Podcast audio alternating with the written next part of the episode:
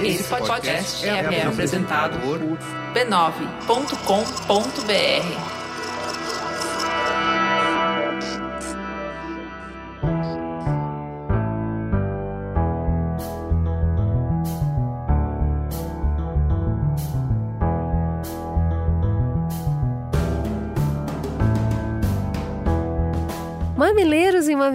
mamiletes, sejam bem-vindos à temporada 2021 do Mamilos. Eu sou a Cris Bartz. Eu sou a Juva Lauer. Passo café e chega de mansinho, que hoje vem polêmica por aí.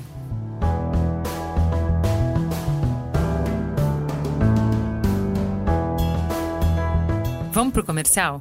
Hoje a gente anuncia uma novidade na Podosfera abram alas para Nos Encontramos na Música, o podcast de natura musical que reúne artistas e personalidades da cultura para conversas profundas sobre música, o Brasil e o nosso futuro. Se você, assim como nós, acredita no poder da música, de transformar o mundo em um lugar mais bonito, já segue esse podcast que tá imperdível. Ó só, Emicida, Gilberto hum. Gil, Linda Quebrada, Letrux, Parece até um line-up de um grande festival, mas é só um gostinho do timaço de artistas que vão participar dessa temporada. E claro que a apresentação desses encontros só podia ficar a cargo da queridíssima Sara Oliveira, Amada. que a gente ama. Então, Sara, conta pra gente um pouquinho mais sobre esse programa. Nos encontramos na música. Sejam muito bem-vindas, bem-vindos e bem-vindes ao Nos Encontramos na Música, o podcast de Natura Musical. Cultura, diversidade, Amazônia, ancestralidade, empoderamento, comunidade. Esses são alguns dos temas que vão passar por aqui. O podcast Nos Encontramos na Música está disponível nas principais plataformas e já tem dois episódios imperdíveis. Um é um papo com o emicida Gilberto Gil e Ailton Krenak. Pensa. Meu Deus! E também um outro episódio com Dona Onete e Carla Martins. Está imperdível. Toda quinta tem novidade no ar. Segue esse pessoal que isso aí vai ser conversa para mais de metro.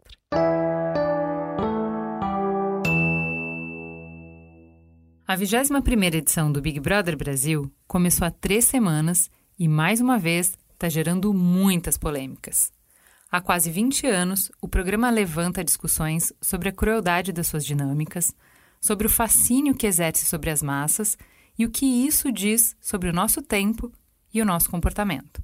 Ao longo desse período, a popularização das redes sociais aumentou o grau de exposição da vida que a maioria de nós, réis mortais, experiencia.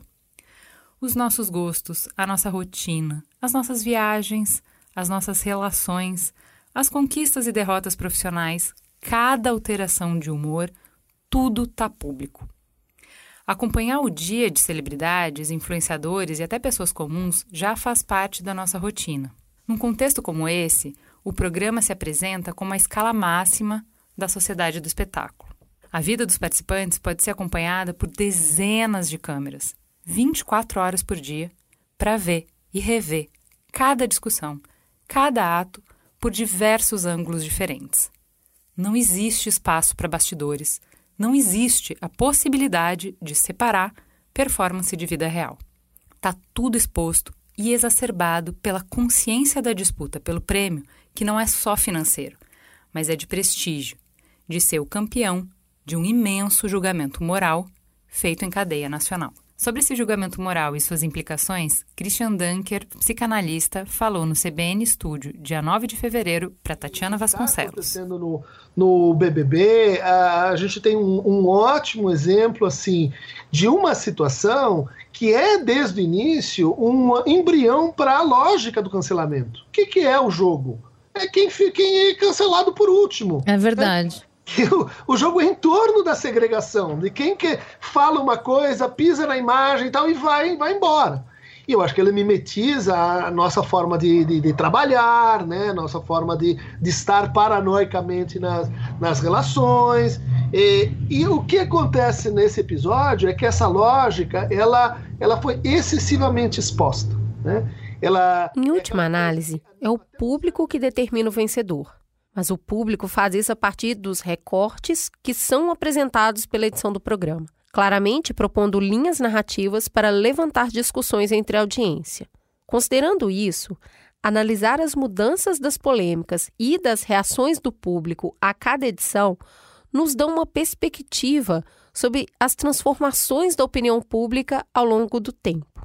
Na edição de 2018, Nayara, uma das participantes que levantou discussões sobre feminismo, racismo e LGBTfobia na casa, foi eliminada com 92% dos votos populares.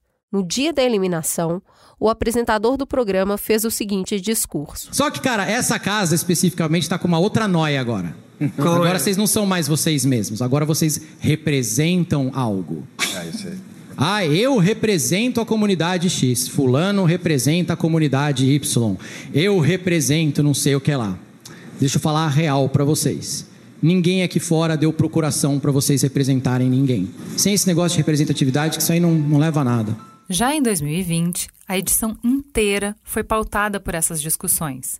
E os participantes que trouxeram as provocações mais contundentes, ao invés de serem eliminados, cresceram em popularidade, culminando com a vitória de Thelma, uma médica negra. A União Feminina foi aplaudida várias vezes pelo público. Quando falou sobre sororidade para justificar seu voto em prior, Manu Gavassi fez as buscas do Google por esse termo crescerem 250%. É com esse cenário que a gente chega em 2021, quando a expectativa geral da nação era aprofundar as reflexões e discussões apresentadas na edição anterior, explode uma bomba. Pela primeira vez, metade dos participantes do programa são negros. Não apenas negros, são cantores, compositores, ativistas, artistas e acadêmicos que já são reconhecidos por promover debates raciais, feministas e LGBTs na sociedade. O potencial dessa mistura de promover conversas interessantes e sensibilizar o público foi muito celebrado a princípio, mas na primeira semana o que se viu foram cancelamentos em séries, chegando a ponto de isolar e humilhar um dos participantes, que, muito fragilizado, desistiu do jogo.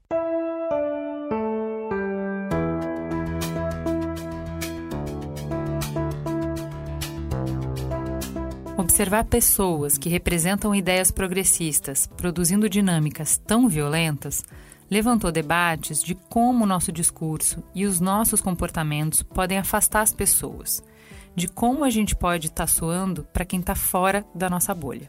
Foi também uma oportunidade para refletir sobre os riscos das câmeras de eco que a gente constrói quando se cerca apenas de opiniões semelhantes às nossas. Diante de tanta polêmica, convidamos os mamileiros de plantão, todos aqueles que se interessam mais por construir pontes do que em provar pontos, para sentar no divã. A pergunta que orienta a nossa expedição é: como ideias de inclusão, de promoção de direitos humanos podem inspirar violência, assédio e sectarismo?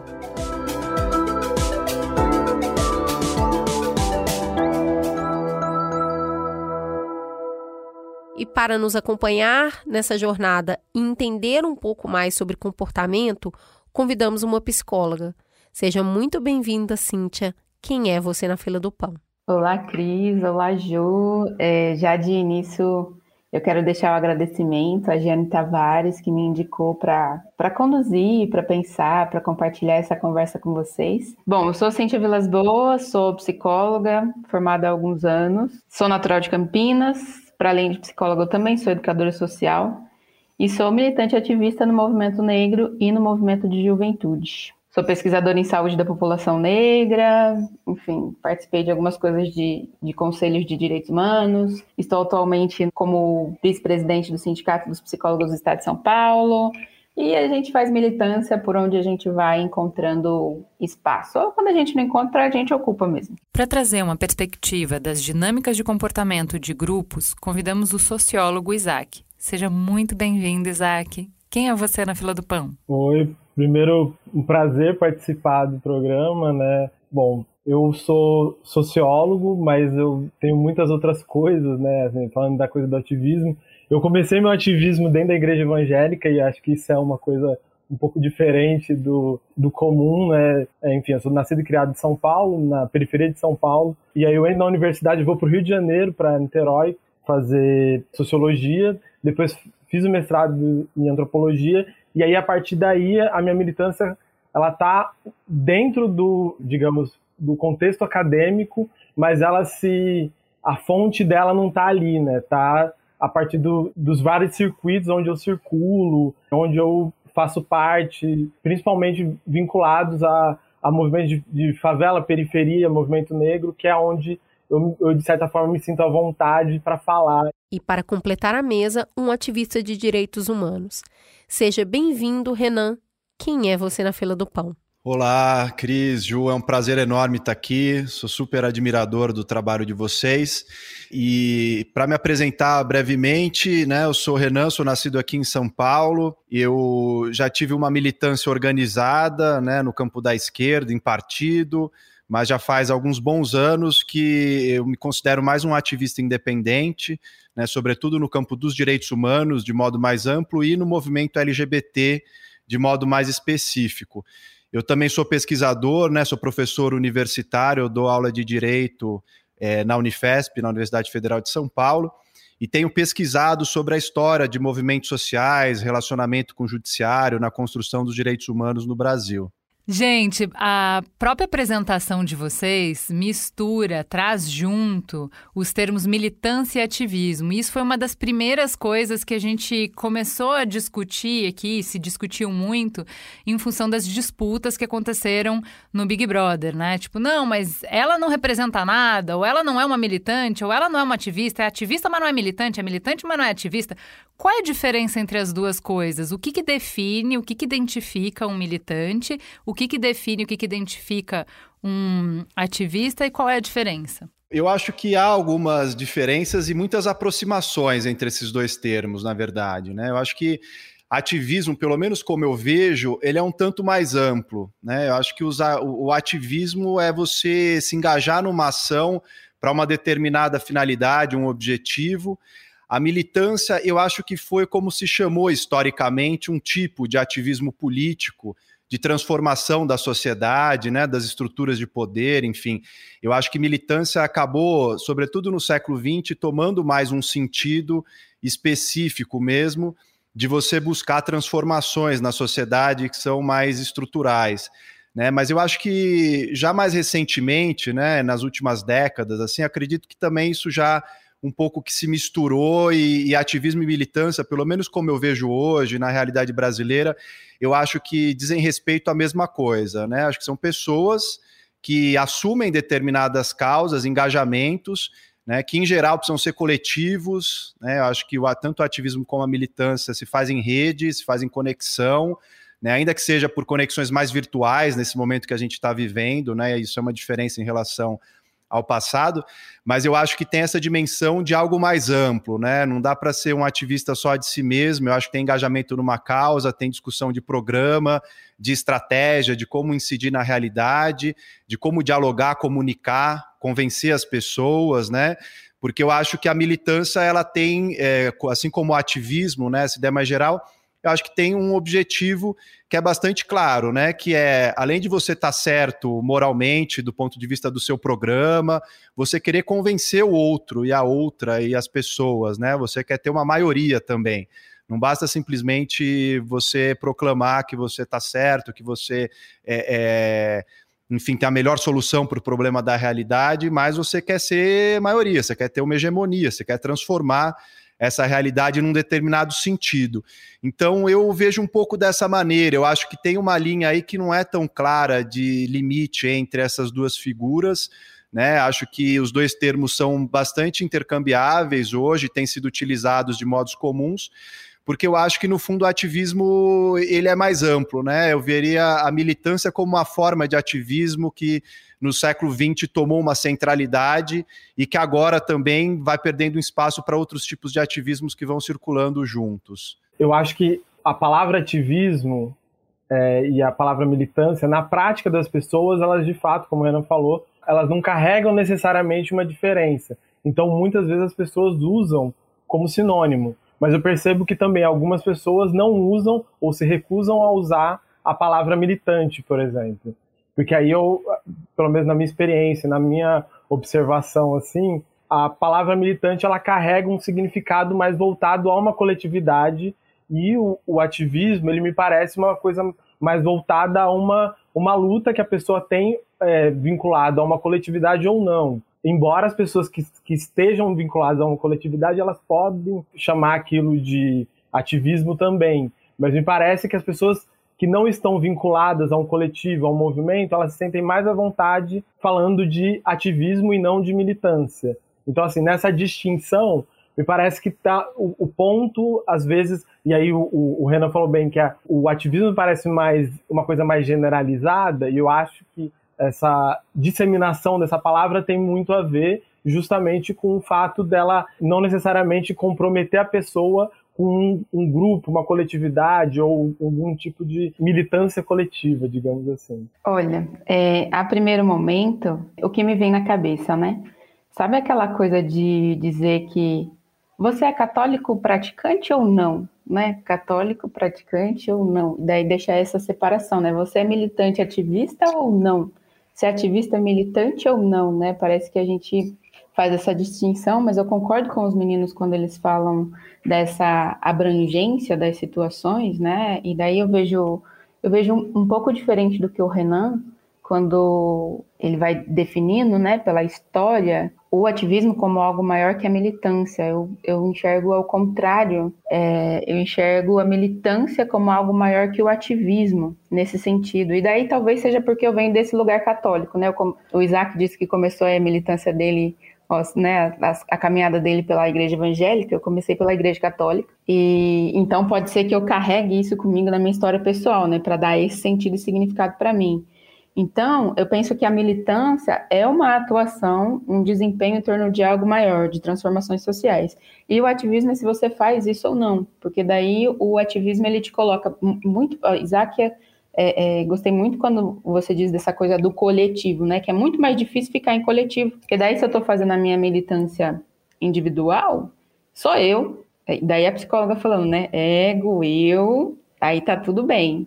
Eu posso falar e fazer o que eu quiser porque sou eu. Mas daí vem toda a questão de representatividade, de transformação social, ética e moral. Aí são coisas que perpassam que a gente não dá conta do eu, não dá um suporte pro eu, e daí fala, e agora? Tendo em vista aí o Big Brother, tipo, e agora? Tudo isso que tá acontecendo é agora. E daí uma outra questão que me vem, a palavra militância, é, eu sou muito ligada à psicóloga, né, gente? Etimologia da palavra, assim, significado que a palavra me dá. E daí toda vez que eu penso em militância, eu também penso nesse significado da palavra militante militar, sabe? A gente sempre fala de desmilitarização dos movimentos, não sei o quê, mas daí a gente fala que é militante. Então, que militar é esse, né? Fala de militar, eu lembro de genocídio da juventude negra, não tem como eu desassociar isso da minha cabeça, da minha vivência, do meu corpo. Né? Então, eu fico pensando assim em tudo, né? Para tudo, no significado dessas palavras, da construção histórica, e daí o Renan pode ajudar muito, que ele está estudando isso, né? É, a gente, inclusive, é, nós temos um programa, número 220, quando a gente estava falando um pouco já de militância. Esse programa é bem antigo, ele tem mais de dois anos. E a gente estava justamente começando a estudar esses termos. Militância vem mesmo de militar, porque é aquilo que requer disciplina, envolve regras rígidas, tem padronização, tem repetição, tem hierarquia, tem regularidade. Então a gente encontra essas associações na política, em torcidas organizadas, em coletivos é, também religiosos. Então o, o militar o militância vem dessa organização maior. É aquela pessoa que, que ela acredita que não adianta ela mobilizar apenas em alguns momentos da vida, ela trabalha isso de uma maneira permanente. Isso vira o trabalho dela, ela dedica uma boa parte do seu dia para conquistar apoio à causa. Então ela trabalha mesmo nessa sedução, o, o, o Renan estava falando sobre isso, né? Então, ela pode estar tá isso numa transformação local ou numa transformação mundial. Ela pode estar tá fazendo isso numa associação de bairro ou, sei lá, mudanças climáticas que está aí no planeta inteiro.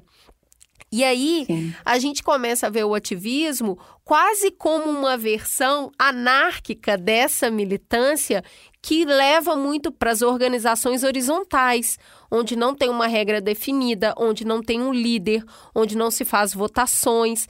Então, o que a gente não co combina estratégia muitas vezes, entendeu? Ou pelo menos não é imposta estratégia, não precisa todo mundo seguir essa estratégia.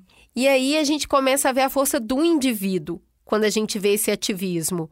Porque aí você tem uma horizontalidade e você não tem essa reunião fechada com uma nomenclatura, né, que dá nome àquele movimento.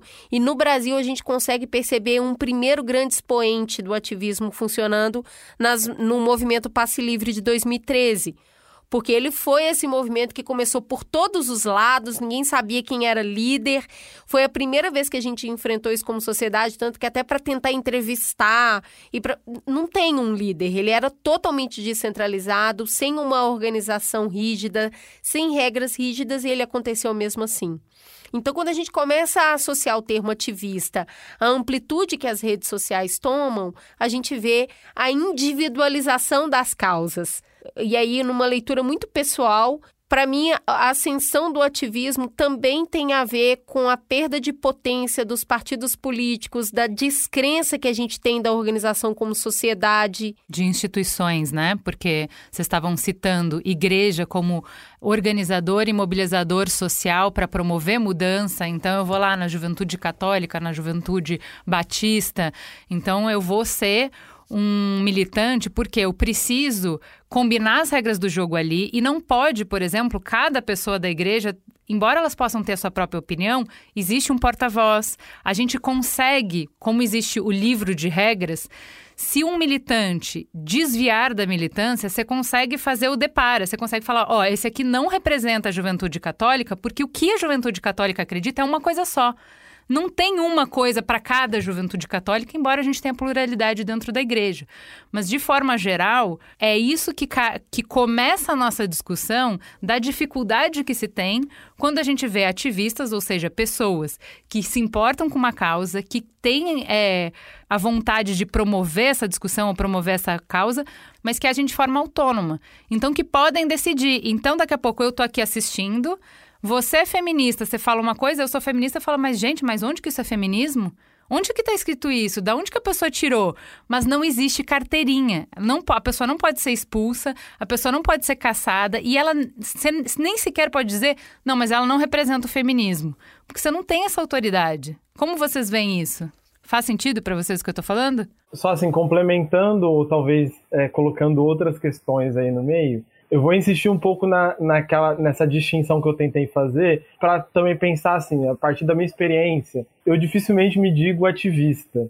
E eu dificilmente me digo ativista justamente porque, é, por mais que eu não esteja necessariamente organizado, eu remeto aquilo que eu faço a uma série de coletivos organizados. Eu posso, inclusive, fazer a minha militância, assim como eu estou chamando, de maneira individual, e aí, assim, por exemplo, no meu caso, a minha militância está muito voltada à prática da educação, de pesquisa e, e transformação daquele conteúdo em algo que possa ser é, disseminado Ou em outros espaços. Eu, eu, também estou chamando isso de militância, e porque eu estou principalmente em diálogo com outros, é, outras pessoas organizadas.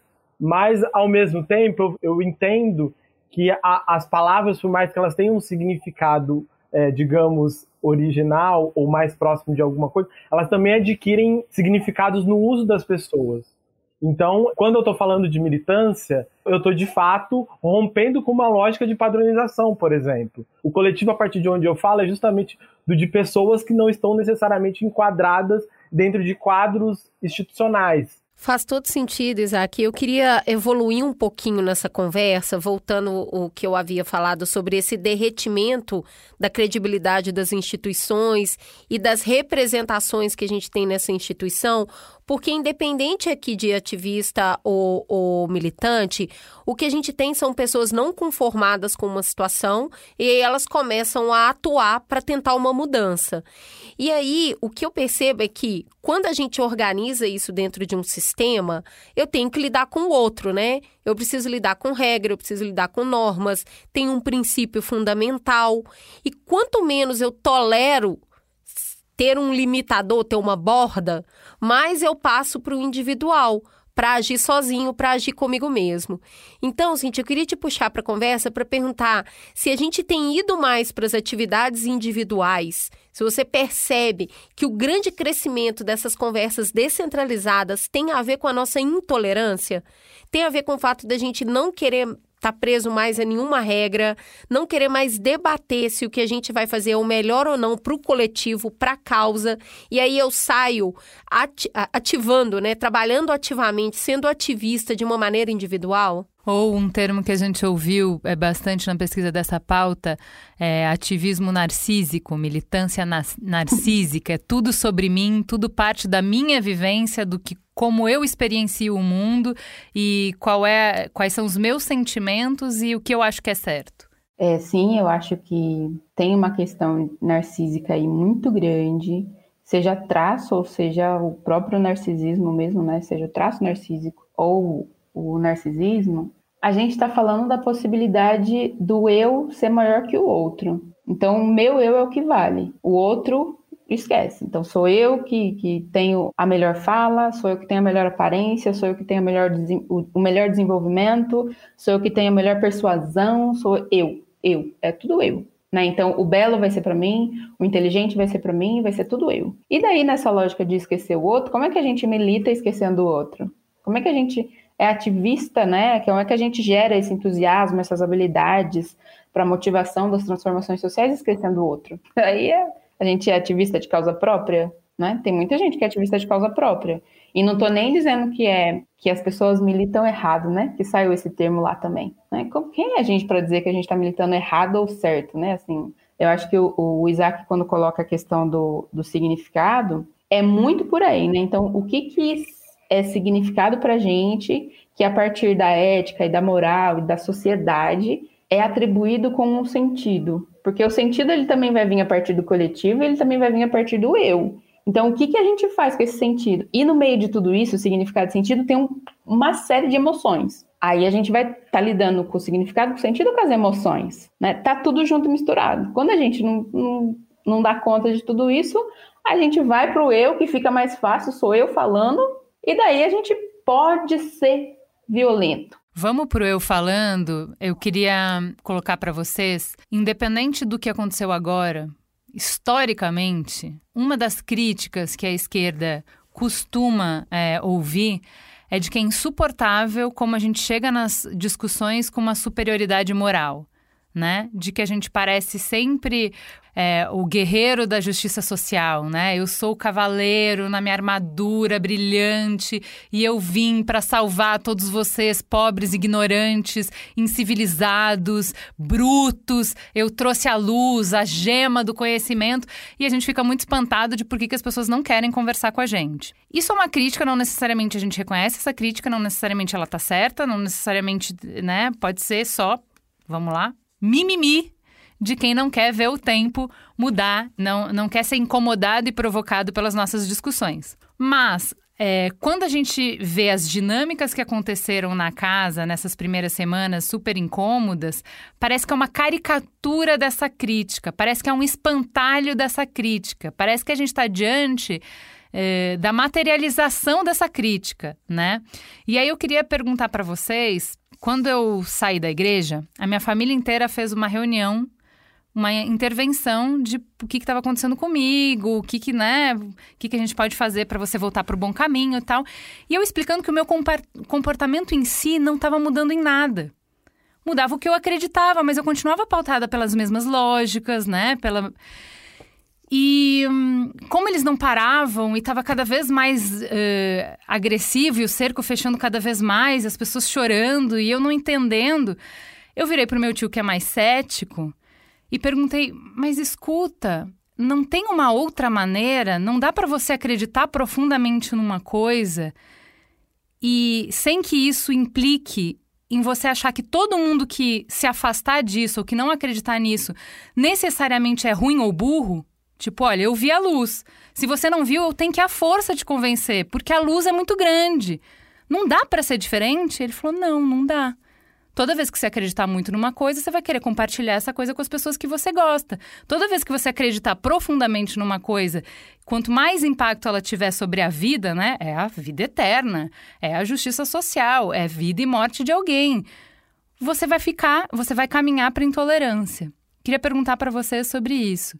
Não dá para acreditar que a gente quer um mundo melhor sem automaticamente acreditar que todo mundo que não acredita no que a gente quer é burro, ignorante, precisa ser salvo? A gente precisa necessariamente partir dessa superioridade moral? No fundo, esse autonomismo, né, ou esse descolamento de um ativismo que a gente pode ver, né, chegando de ativista para influencer hoje, enfim, que vai ressignificando e talvez um esvaziamento até de um conteúdo político e tudo mais.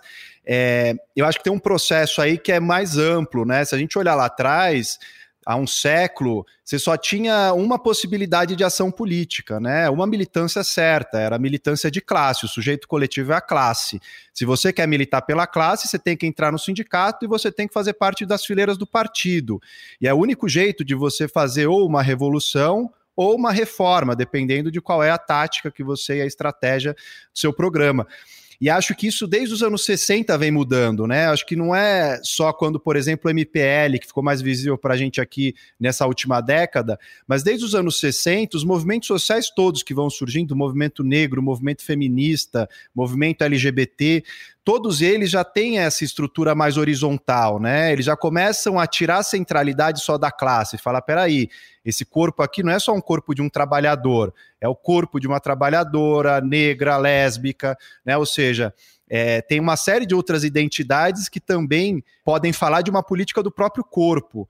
Né? E aí eu acho que tira esse lugar da centralidade só da classe, só o partido pode falar pela classe, né? o, o representante, o último e tal, e as pessoas começam a falar pelas suas existências, pelo que elas sentem. Né? E eu acho que isso que faz com que haja esse giro, que de um lado é muito positivo, ou seja, quer romper hierarquia, né, quebrar com essa estrutura burocratizada, institucionalizada, que muitas vezes é, engessa tudo, né, e tira um potencial da política de mais utopia, de mais transformação, de paixão das pessoas mesmo.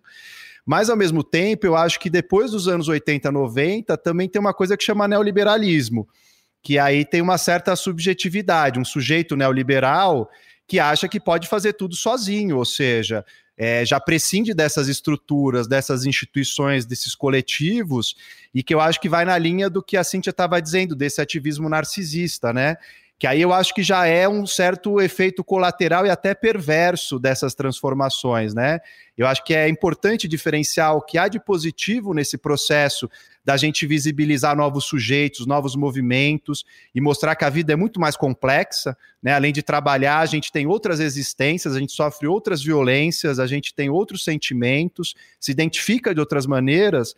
Mas é, eu acho que nos anos 90, sobretudo, também vem essa onda avassaladora do individualismo de que o que importa é só o que eu penso e que eu posso fazer tudo sozinho, e vem essa. A gente introjeta esse valor do individualismo que é muito exacerbado é, e que nos torna cético a tudo que é coletivo, tudo que é engajamento. E aí, dialogando com essa última questão, eu acho que a militância ela não é um voto religioso, ela não é para ser dogmática. Né? Acho que se é, pelo menos no sentido tradicional de religião. Acho que é evidente que tem pessoas, né, o próprio Isaac está falando aqui, a Cíntia, enfim, eu não, eu sou ateu, não tenho nenhuma religião, é, mas eu acho que há pessoas que disputam esses espaços da religião, e as religiões mudaram muito, né, mas elas são estruturas que têm mais dogmas, né, e uma parte da esquerda eu acho que também funcionou é, dessa maneira, mas eu acho que não precisa ser isso, né, eu acho que a militância, ela, de um lado, ela não é diversão, né? Não é gostoso só, não é você vai para militância para fazer amizade, para se divertir, né? Para ter só prazer. A militância é doação, é você é, tirar seu tempo, sua energia, momentos que você podia estar fazendo outra coisa, tocando projetos estritamente pessoais seu para tocar algo que é coletivo, né, para construir algo com outras pessoas. E muitas vezes é doloroso, porque envolve frustração, envolve angústia, envolve negociação da sua vontade, você não impõe mais só a sua vontade, né? Você não está mais sozinho ali. E às vezes essa subjetividade neoliberal que a gente tem, a gente tem essa reação, né, meio de consumidor. Ah, não, não é isso que eu quero, não é isso que eu gosto, então não quero mais brincar, vou deixar de lado isso aqui, não tenho mais esse engajamento, não quero mais falar com você, né? Não vou ouvir isso, eu vou lá, falo lacro, mas não quero ouvir o que, que você tem a me dizer para eu repensar o que eu estou te trazendo também, a gente poder estabelecer um diálogo, ainda que na diferença, na divergência, né? Então eu acho que é, tem essas camadas assim de como a gente tem lidado com essas questões, às vezes de esperar da militância uma coisa que ela não promete ser e que não, e a meu ver não deveria ser mesmo, né? Ela não, a militância ela não existe só para satisfazer nosso ego, a nossa angústia existencial, né, e tranquilizar nossa consciência. Ela também está aí para gerar crise, né, para fazer a gente repensar esses pressupostos, o modo como a gente se relaciona com o outro, e por isso eu acho que ela exige não essa crença cega numa superioridade moral, senão seria uma ordem religiosa, né? Fazer um voto de pobreza, de castidade, de obediência, é, ou então nessa subjetividade neoliberal que só o eu importa. É, eu acho que a militância exige justamente esse exercício de escuta, de negociação, de ceder da posição muitas vezes, ou de entender que não vai ter ali a concordância, mas que em nome de uma construção maior, de uma causa, né, entender como cada pessoa pode contribuir do seu lugar, e aí menos cagar regra, né, para usar uma expressão que é muito comum, às vezes, né, dessa ideia de você cobrar do outro, né, a, a, única militância possível, que é ser um espelho da sua, e você entender que a pessoa fala de outro lugar, de uma outra história, de uma outra trajetória, e que ela também aporta outro tipo de contribuição para uma mesma causa que você está compartilhando com ela, ainda que discorde pontualmente de algumas coisas. Eu acho que quando o Renan diz, não é só gostoso vir para a militância. A militância é tiro, porrada e bomba, né? Militando aqui com a juventude, Vários deles diziam para mim, dona, chamam de dona, né? Dona, é, eu quero militar, igual a senhora. Falei, opa, calma, vamos lá. Vamos conversar sobre essa militância aí. Tá preparado para levar soco? Mas como assim levar soco?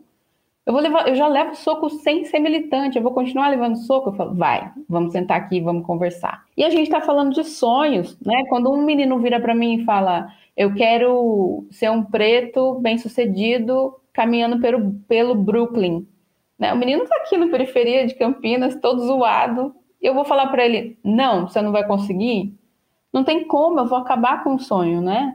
Os lugares institucionais geralmente interrompem os nossos sonhos, as nossas vontades, os nossos desejos interrompem. Né? Porque não adianta eu achar que eu vou entrar no sindicato e você é a militante e ativista que eu sou aqui fora, tiro porrada de bomba, porque a institucionalidade do lugar não vai me deixar. Porque tem uma coisa que é ação, transformação vem com ação, oração tem ação. Então, aonde tem ação?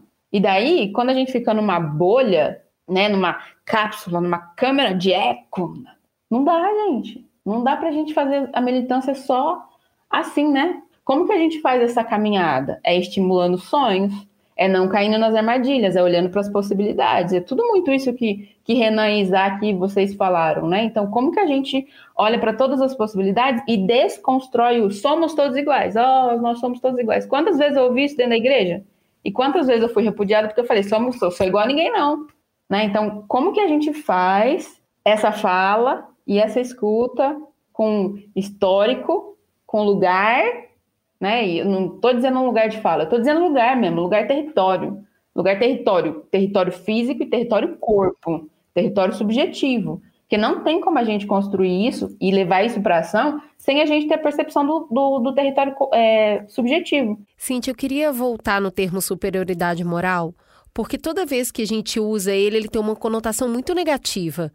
Né? Uhum. Quando eu falo, ah, essa pessoa vem com toda a superioridade moral dela, ou seja, ela acredita que ela é melhor do que eu e por isso ela está pregando algo diferente. São duas vertentes, né? Quando eu tenho convicção de uma questão, e aí eu vou falar a minha, por exemplo. Eu, eu tenho convicção que homens e mulheres têm, precisam ter os mesmos direitos. E ninguém vai me convencer disso. Isso necessariamente, quando eu vou conversar com as pessoas e colocar essa ideia para o coletivo, a superioridade moral ela estaria na forma ou, na, ou no pensamento. Porque o que a gente está falando aqui é muito sobre eu tenho um sonho, eu quero conquistar, eu estou aqui ferrado, mas eu estou projetando um futuro diferente. O Renan tem uma causa que busca justiça social, o Isaac trabalha numa causa que busca um mundo mais igualitário e você também.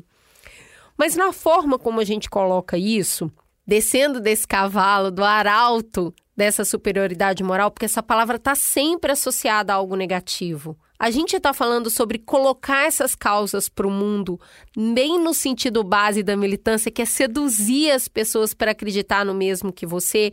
A gente tem um problema, é no que a gente pensa ou é na forma como a gente expressa o que a gente deseja? Eu acho que são nas duas coisas que você falou, na forma né, e, e no, no pensamento, porque vai moldando esse lugar de autoridade, de vantagem, né? De estou adiantado, estou anos-luz na frente do que aquela pessoa, então eu vou dizer como tem que fazer porque é o correto. É, daí vai para esse lugar da dualidade, né? É o correto, né? Não é o errado. Então eu vou colocar a pessoa no eixo correto para pensar como eu e se colocar nesse lugar de vantagem, né? Mas, mas veja, quando eu estou convicta, a depender da forma que eu penso e que eu falo, eu estou demonstrando um funcionamento camuflado de ferida e de dor. E daí é muito desse lugar de, de pensar e cuidar da subjetividade, né?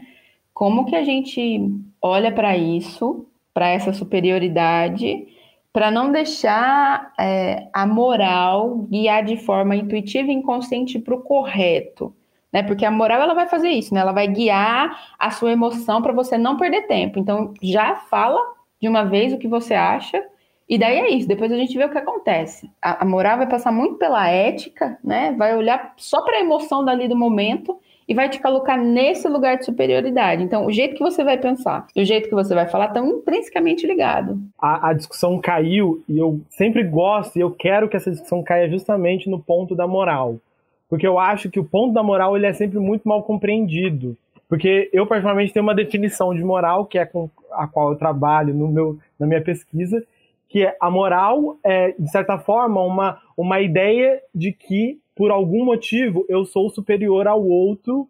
Então, assim, no sentido de que eu, eu posso dizer o que é certo e o que é errado. Mas isso não quer dizer só a minha ideia, quer dizer que eu sou superior. Então, de certa forma, quando eu estou falando de moral, eu não estou falando só de certo e errado, estou falando de quem pode dizer o que é certo e o que é errado, e mais do que isso, quem é certo e quem é errado. A gente gosta de respostas simples a perguntas complicadas. Eu gostaria de pegar só esse caso aí do, do que aconteceu no BBB para a gente pensar como que isso se, se coloca em prática. É, o que aconteceu ali foi imputado sobre uma pessoa uma régua moral na qual aquela pessoa nunca ia conseguir alcançar aquilo que, que era desejado. E aí nos, em todos os grupos estavam lá falando, Lucas surtou, não sei o que, que aconteceu. E ali eu percebi que de fato se tratava menos do que ele fez e mais da forma como as pessoas julgaram o que ele fez. Ou seja, a moral não estava nele, estava em quem impôs sobre ele alguma coisa. E aí, quando você via lá, alguém perguntava, mas o que, que ele fez? As pessoas não sabiam responder. Ah, ele, ele, foi, ele foi violento, mas aí as pessoas começam a acionar o quê? Pegaram todo esse arquivo, esse repertório imagético sobre pessoas negras e começaram a depositar sobre ele. Ah, ele é violento. Ah, ele bebe demais. Ah, então assim, todo esse repertório de imagem sobre pessoas negras foi acionado. Não porque ele fez alguma coisa errada, mas porque alguém, a partir de uma moral, decidiu que podia dizer o que ele podia e o que ele não podia fazer. A gente tem que olhar para quem define a moral e menos para quem sofre o efeito da moral, né? É sim, eu acho que isso está relacionado ao que vocês trouxeram antes é, de como que a gente converte né, uma crença de superioridade moral, porque acho que a moral tem uma dimensão que é muito individual, né, o conjunto de valores que cada um de nós escolhe para pautar nossas ações.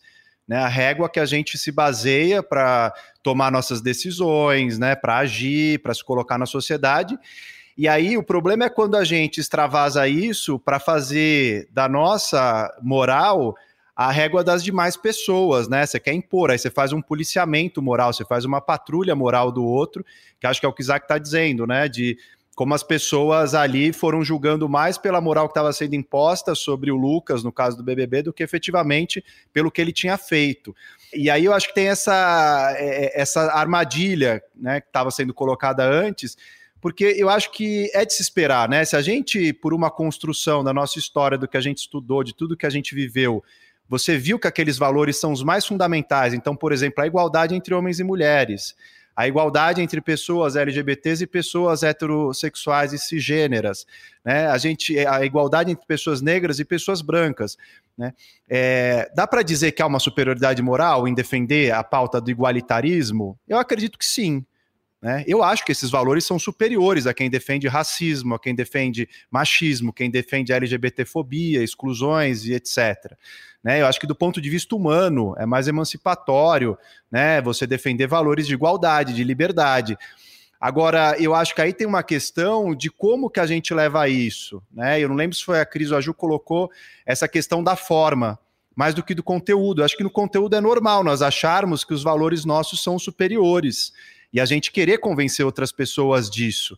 Né? Agora, o problema é como fazer isso. E aí, se você infantiliza o outro, se você diminui seu interlocutor, se você age de uma maneira autoritária, violenta, né? tentando impor sem mediação, sem uma tentativa de diálogo, né? Aí eu acho que você incorre num grande problema, porque você está, na verdade, ao invés de ajudar a disseminar e a difundir mais os seus valores, você está criando um espantalho a partir dele, porque aí as pessoas vão se afastar e você não vai conseguir, de fato, convencer. Né? Então eu acho que é, essa armadilha ela está sempre colocada. Né? Acho que o que a gente pode fazer não é extirpar isso, suprimir, né? não ter uma solução em abstrato. Eu acho que é no caso a caso, né? no contexto sempre complexo, né? é olhar para situações e tomar esse cuidado, né? Olhar para si mesmo, e eu acho que esse aspecto de uma autocrítica, né, de uma reflexão, é super importante para ver em cada momento como eu estou me colocando, né? Como eu estou lidando com o outro, como eu estou lidando com a divergência. Porque, de alguma maneira, a transformação e a militância, elas passam por um lugar de disputa, de orientação, né, das ações. Então a gente, isso sempre marcou a história da esquerda foi isso, né? É a história dos, das correntes dentro dos partidos, cada uma delas apresentando uma tática, um tipo de solução para os problemas concretos, o que deve ser a reivindicação agora, quem deve ser o grupo prioritário e etc. Então eu acho que é, essas divisões elas fazem parte. Se a gente entender de modo mais natural, mais tranquilo, entender que os conflitos e que as divisões fazem parte, né, e que nem sempre a gente vai ter consenso em relação a tudo, pelo contrário, eu acho que é justamente nessa divergência que as coisas podem se construir de uma maneira mais interessante.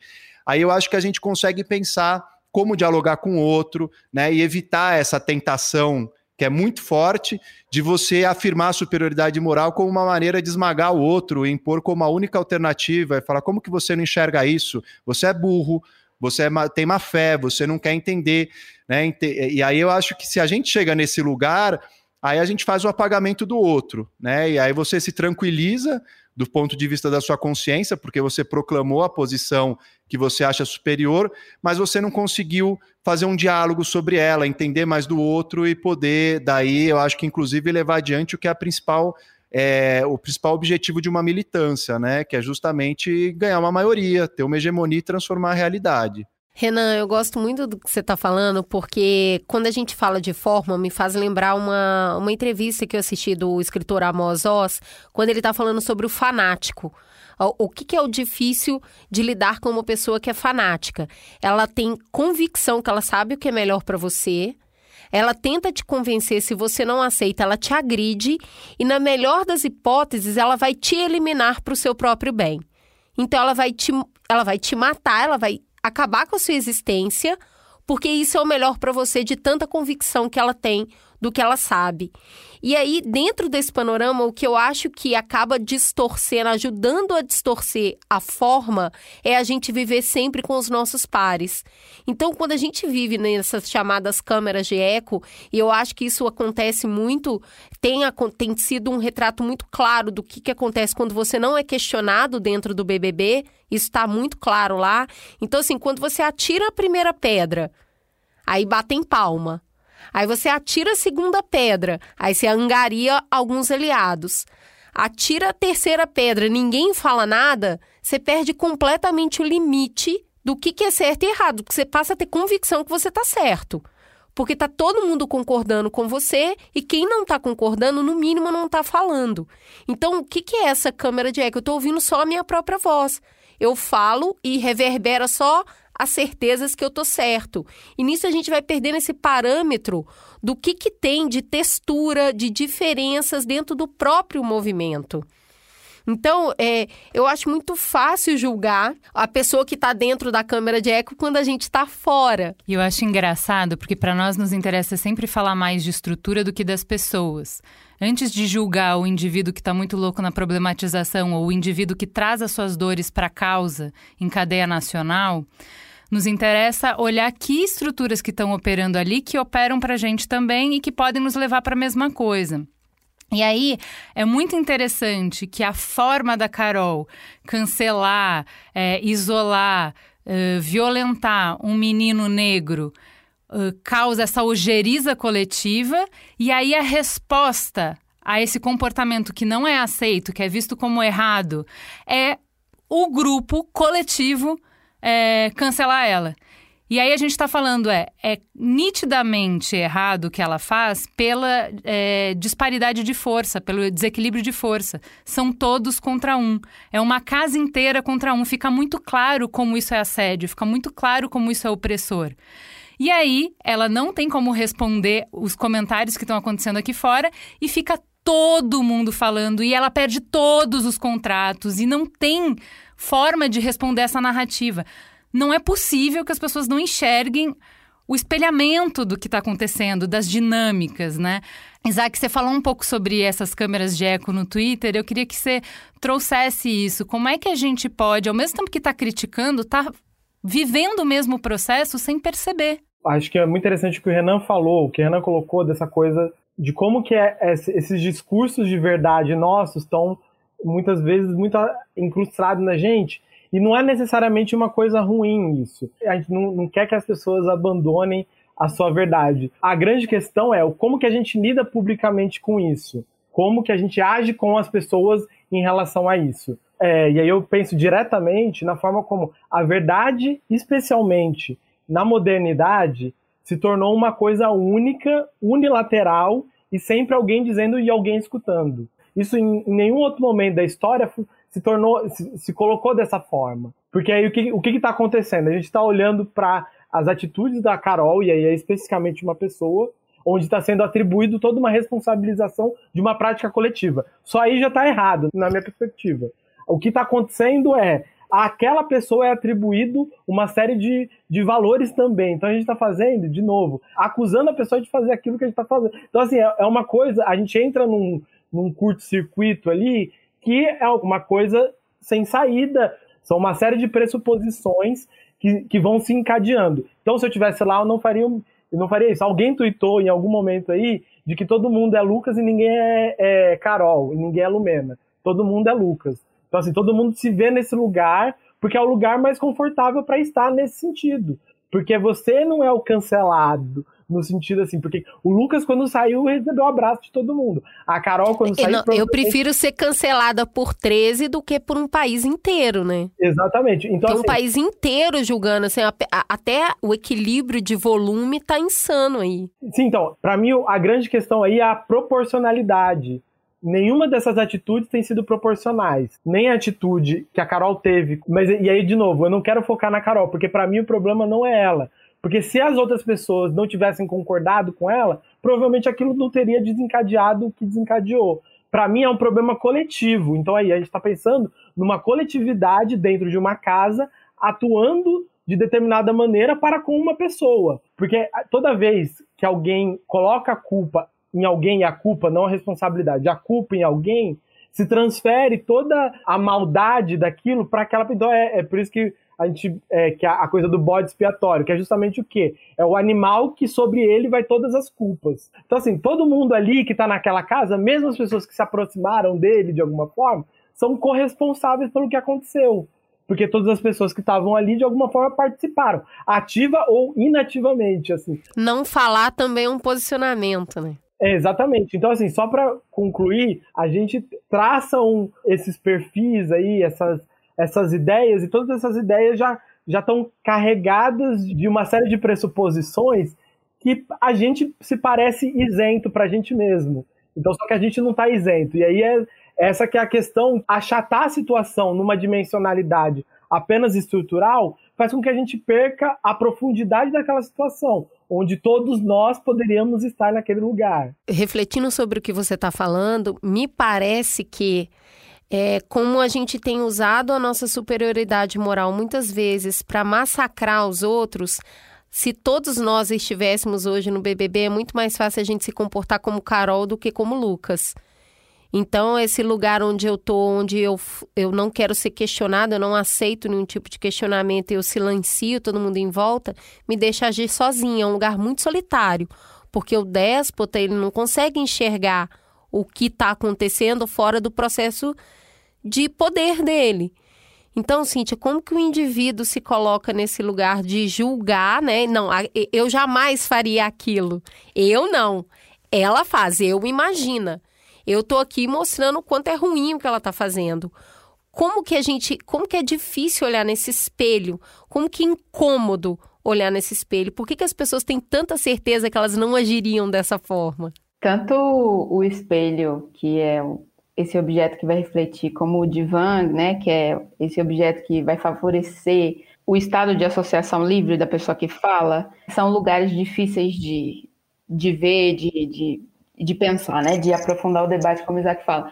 Gosto muito das, das colocações do Isaac quando diz isso, porque eu fico pensando em muitas coisas, né? Primeiro nessa proporção desigual, que de novo aponta uma estatística, né? Se eu sair desse mundo Big Brother, eu também vou ver pretos e pretas num número estatístico absurdo, que aponta a proporcionalidade e que me faz querer ir para cima de transformar essa realidade estatística, né? Então, eu fico pensando que talvez se tivéssemos todos no BBB, metade já não estaria por não querer jogar, né? E outra metade seria essa pessoa mesmo, né? Uma galera seria a Lucas e outra galera seria a Carol.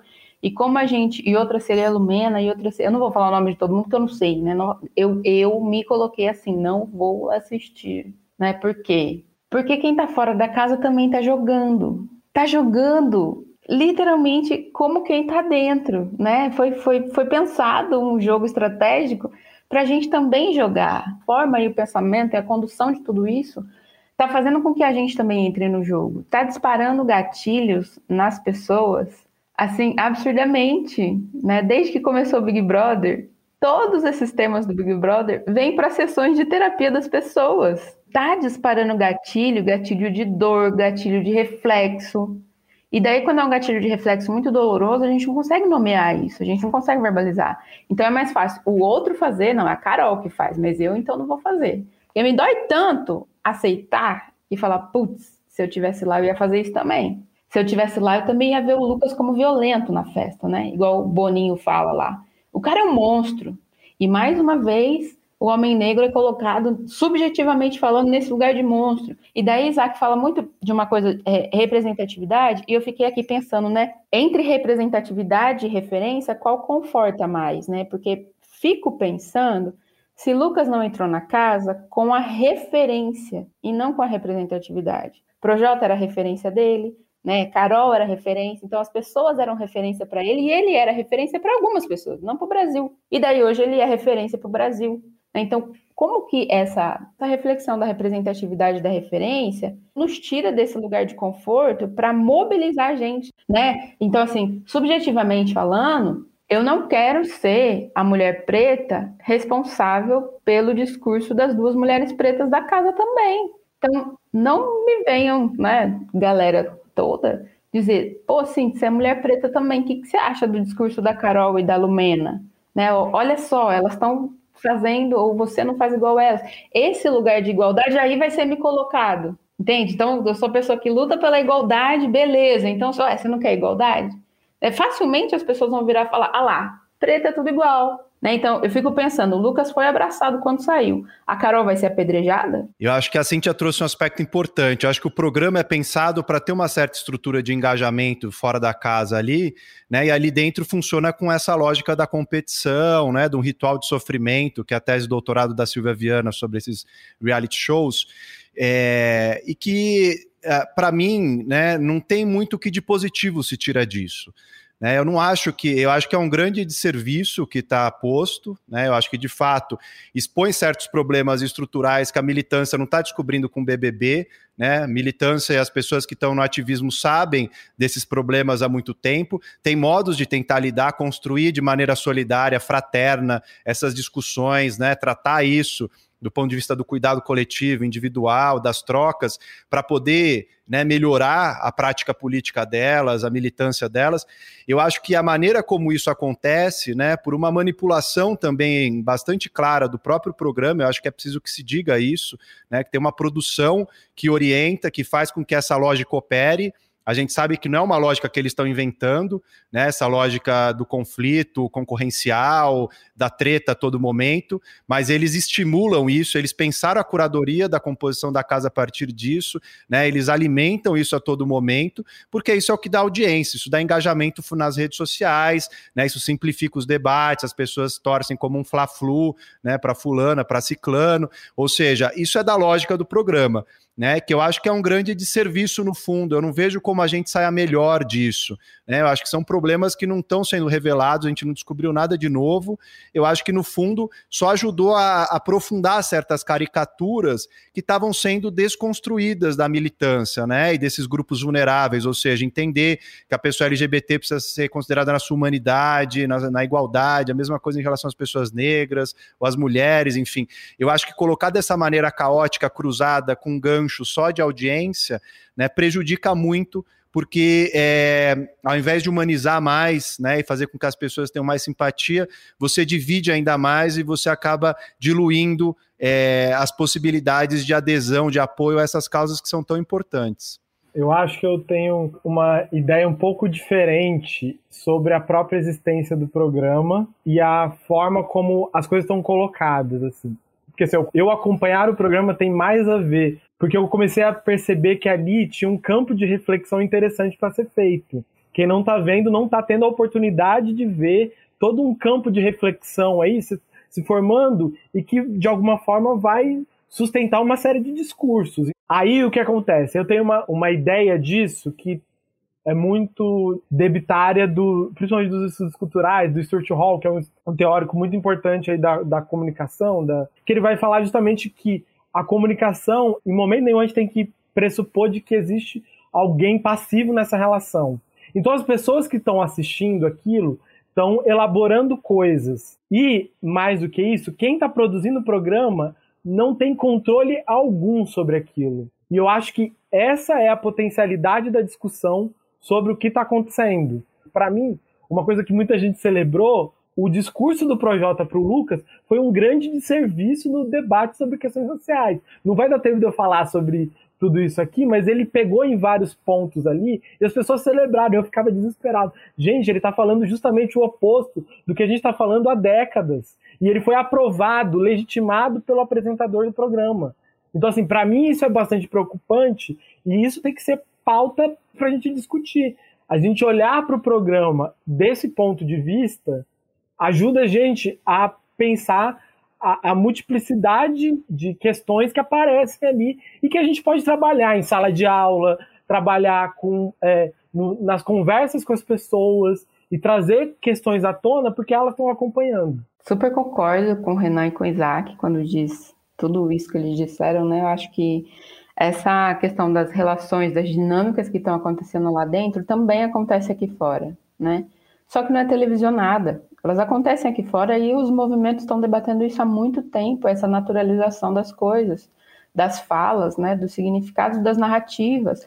A análise do discurso coloca isso para a gente. Então, assim, o que, a psicologia, por exemplo, vai fazer com isso? A gente vai olhar para essas coisas todas que a Carol trouxe e vai, vai conversar como sobre isso num debate aprofundado, ampliado, reverberado e não naturalizado. Porque senão a gente corre o risco, sim, de naturalizar e ficar só fazer recorte, né? A gente tem mania de fazer recorte. Ah, eu fiz o recorte racial. Recorte. A gente não é recortado. Se a gente faz recorte e não monta tudo de novo, a gente corre o risco de ficar todo cindido. Então, o que, que a gente vai, vai fazer com esses recortes? Né? Então, por exemplo, eu que não estou assistindo o programa, eu estou assistindo recortes. Né? Quando meus pacientes trazem, os pacientes trazem recortes. E como é que eu junto para transformar isso num debate ampliado para a psicologia e para fora da psicologia? né? Como, como que eu vou cuidar disso? Como que a gente vai cuidar disso num lugar de militância, de ativismo, né? O, o que, que a gente vai, vai fazer? Bell Hooks fala da amorosidade, né? E, e daí não não dizendo utopicamente da amorosidade não, mas como que a gente olha para o Lucas com amorosidade e para Carol com amorosidade? Porque a relação acontece aqui, ó, acontece onde eu tô, onde o Renan tá, onde onde Cris e Ju tá, onde Isaac tá. As relações e as dinâmicas acontecem aí, no dia a dia. Só não é televisionado. Agora está sendo. E aí, agora que está sendo, a gente vai ampliar o debate? Né? A gente já está na ampliação do debate há muito tempo. Gente, eu acho que a gente teve aqui a conversa que eu mais gosto de ter, tá? Não é sobre vencer, é sobre se movimentar. E eu acho que é esse o chamado para o diálogo que a gente quer fazer com esse programa que é, é, sair da posição de vilão ou de vítima e vir para a arena para conversar, para debater. Um lugar onde a Cintia falou que a gente toma soco, mas é o lugar onde a gente também se movimenta. Então, sair desse lugar da câmera de eco é justamente vir para o lugar do dissonante, que é ouvir pessoas que não concordam com a gente, não eliminar essas pessoas, mas avançar nas conversas não no sentido de vitória, mas, no, mas sim no sentido de angariar mais pessoas para reflexão, que é muito do que o Renan trouxe. E essa dinâmica é uma dinâmica social, e o Isaac complementa isso muito, mostrando como essas dinâmicas de grupo são complexas. Queria muito agradecer vocês pela conversa, eu vou sair daqui pensando um milhão de coisas, não queria encerrar, porque a gente vai abrindo casinhas, né? Mas a casa é de vocês. Eu espero que vocês venham mais vezes nos ajudar a entender o mundo, Lázaro, uhum. para a gente tentar avançar nessas conversas tão importantes. O BBB não resume o retrato do Brasil, na minha opinião, mas ele dá boas pistas do que a gente pode avançar nessa conversa. Eu prefiro acreditar que a gente vá conversar com mais afinco para descaracterizar essas caricaturas tão complexas que foram colocadas ali. Gente, muito obrigada. Acho que vocês ampliaram o debate, levaram para lugares que a gente não tinha previsto, deixaram bem mais complexo. E a gente aguarda vocês pós-vacina aqui presencialmente para a gente gravar no olho no olho, para a gente poder dar um cheiro, um abraço. Muito obrigada e até a próxima. Valeu, gente. Até a próxima. Valeu. Valeu, gente. Foi um prazer conhecê-las, conhecê-los. E acho que eu queria encerrar com um ditado provérbio africano que diz que o leão vai dormir com fome quando a comunidade se junta. E daí é para a gente não deixar de sonhar, não deixar de pensar e criar amizades e redes, né? A criação de amizade, de rede nesse momento, ajuda a cuidar, acalantar e falar: não assiste esse programa, ou vamos cuidar disso aqui, ou vamos discutir disso dessa forma. Então, amizades e redes, nesse momento, é muito importante para a vida, né? Então, acho que eu fico com essa sensação da comunidade juntada para deixar o leão com fome. É isso aí. Um beijo.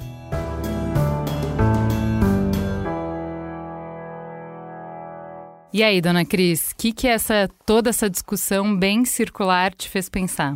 Justamente isso. É, o quanto a gente precisa das conversas circulares.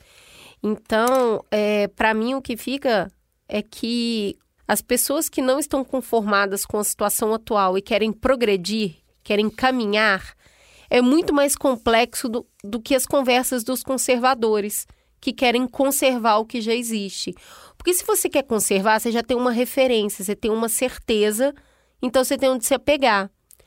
Se você quer avançar, se você quer progredir, você não sabe o que tem depois. Então, todo mundo que está puxando o debate, puxa com um pouco que tem, puxa com um pouco que sabe, e essa conversa é muito complexa. Por isso, sempre que a gente vai ter muita discórdia e muita granularidade dentro do progressista, porque cada um está enxergando a forma de chegar nesse futuro de uma determinada maneira. Então vocês falam assim: ah, mas vocês estão se matando. A gente sempre vai se matar nesse lugar do avanço.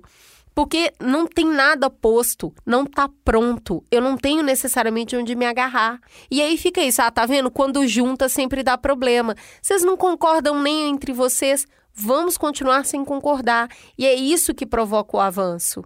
É as não certezas, é as, são as buscas, é o avançar. Mas aí, a gente vai voltar para a forma, que para mim ficou muito forte aqui, que a única ferramenta para isso é o dialogar. A única ferramenta de avançar é a conversa. Se eu não sei para onde eu estou indo necessariamente, se esse lugar não está posto, eu preciso conversar para construir. E é nesse dialogar que eu acho que a gente precisa centrar todos os nossos esforços de melhoria. Porque a gente gosta muito de falar e bem pouco de ouvir. E quando a gente deixa de ouvir, eu começo a eliminar as possibilidades de futuro. Fica sendo só a minha. E eu acho que eles trouxeram isso de um jeito muito legal. A gente precisa ouvir. A gente precisa ouvir quem a gente não concorda, quem a gente concorda só um pouquinho, e não só quem a gente concorda 100% do tempo é muito perigoso esse lugar. O convite que eu faço, que é, é, o tempo todo que eu tenho visto essa dinâmica do BBB, eu falo, eu não tenho certeza que eu não agiria como a Carol. Eu não tenho essa certeza porque às vezes eu sou muito rainha das minhas convicções. E se eu não tenho ninguém para falar, será que é assim, Cris? Eu perco a referência, eu começo a achar que eu estou 100% certa.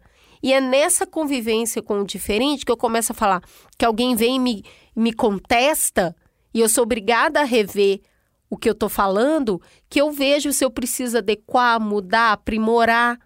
A gente precisa dessa convivência com o diferente, ela pressupõe ouvir. O Mamilos foi criado para isso, me dá orgulho de ter isso aqui. Um lugar onde eu aprendo hoje um monte com essas pessoas e a gente fez uma, uma leitura de grupos bolsonaristas para fazer esse programa sobre o que eles têm dito sobre BBB e dói muito na gente, né? Dói muito como isso é munição, como o nosso a nossa predisposição a não dialogar serve como munição para aquilo que a gente quer transformar. Então eu reforço, esse é o primeiro programa de 2021 e eu convido as pessoas de novo para o diálogo. A Casa do Milagre é esse diálogo. É assim que a gente avança. Eu estou muito feliz em sair com a certeza que isso é mais necessário que nunca. Para mim foi tá sendo muito doloroso ver os impactos do BBB, né? Eu não, não assisto o programa, mas não tem como ficar alheia às discussões. E o que me dói é porque parece muito familiar para mim dessas dinâmicas que eu via na igreja, desse e aí muito feliz, né? Na nossa discussão a gente trouxe o moralismo, né? Como a gente, por um bom motivo, por um bom propósito, a gente se desvia, tira o foco do que deveria para oprimir as outras pessoas, para um sectarismo que ele implode tudo, né? É, então assistir essas dinâmicas bateu num lugar muito familiar para mim. Uh, e a minha leitura, quando a gente propõe a pauta, era: poxa, tem muita distorção aí, mas tem muitas coisas, tem um espelho aí, tem uma possibilidade de refletir sobre coisas que são dolorosas. Então, eu gosto muito quando o Renan traz essa a resposta bem clara para a pergunta. Dá para eu acreditar no que eu acredito sem ter uma superioridade moral? Não, não dá. É central. Se eu não acreditasse que isso é superior, eu não acreditava nisso. Então, esquece. Disso aí você não vai sair. Porém, dá para a gente trabalhar na forma de encontrar as pessoas e conversar com as pessoas quando eu parto dessa superioridade moral. E eu acho que isso tem muito a ver com coisas que a gente falou ano passado, que é faz parte da nossa modernidade abordar qualquer problema procurando solução. Então, se o retrato que eu vejo no BBB, se a caricatura que eu vejo no BBB me dói, se a gente tem é, uma erudição que afasta as pessoas, se eu tenho uma superioridade moral que é usada para é, oprimir as pessoas, se eu tenho uma câmera de eco que não me dá feedback para eu entender que eu estou muito errada, se eu faço uma caça às bruxas que é cada vez mais autofágica, se eu estou vendo isso, como é que eu resolvo? E eu gosto muito quando o Renan traz de volta falando assim: olha, isso são problemas estruturais, sempre vai ter. Isso tem a ver com a nossa humanidade. Então não existe uma bala de prata, não existe alguma coisa que a gente vai falar assim, pronto, a gente resolveu, a esquerda não vai mais ser sectária, a gente resolveu, os ativistas não vão mais é, partir de um diálogo de superioridade moral. Isso está posto. Isso vai acontecer. São problemas que a gente sabe, como ele falou, a gente é consciente há décadas e que a gente sempre vai combater. E aí é uma coisa que me volta para o início da conversa quando a gente fala de militância que tem estrutura e ativismo que está mais baseado na liberdade e na falta de hierarquia e que, portanto, pode, não necessariamente, mas pode descambar para o narcisismo, a gente vê como algumas instituições tentavam lidar com essas quebras. Né? Então, por exemplo, a igreja também sabe que por mais que ela pregue salvação, por mais que ela pregue aceitação, por mais que ela pregue amor, vai descambar uma hora para o moralismo. Não adiantou Jesus ir lá e falar dos fariseus, não adiantou um monte de profeta falar que está errado, não adianta. A gente sempre volta para o mesmo lugar e está sempre falando das mesmas coisas. Mas existem mecanismos para tentar combater isso. E tá aí o padre Júlio tentando fazer, tá aí o pastor Henrique tentando fazer, que é trazer os textos, trazer as práticas, trazer as, uh, os rituais para tentar redirecionar o olhar. Lembra de por que, que você está aqui. Lembra de por que, que você acredita nisso.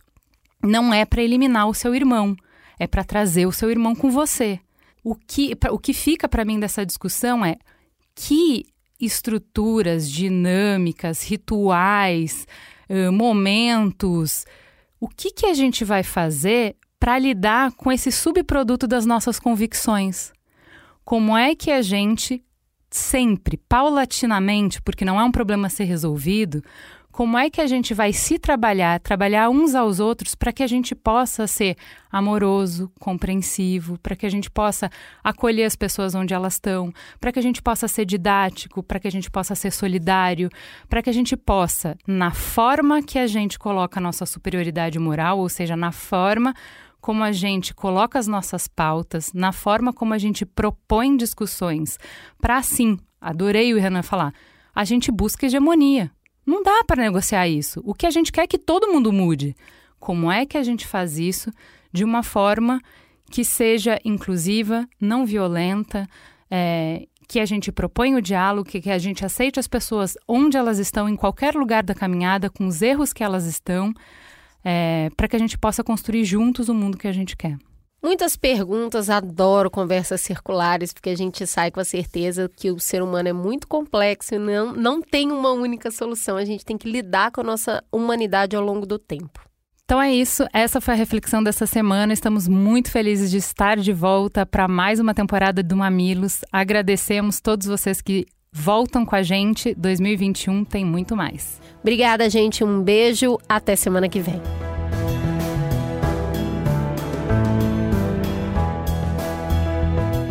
Mamilos é uma produção B9. Apresentação de Juvalau e Cris Bartz. Coordenação geral: Carlos Merigo, Juvalau e Cris Bartz. Direção: Alexandre Potashev. Produção: Beatriz Fioroto. Apoio à pauta e pesquisa: Iago Vinícius e Jaqueline Costa. Edição: Mariana Leão, com trilhas de Andy Lopes. Capa: Elô D'Angelo. Coordenação digital: AG Barros, Pedro Estraza e Lucas De Brito. Atendimento e comercialização: Raquel Casmala, Camila Maza e Thelma Zenaro.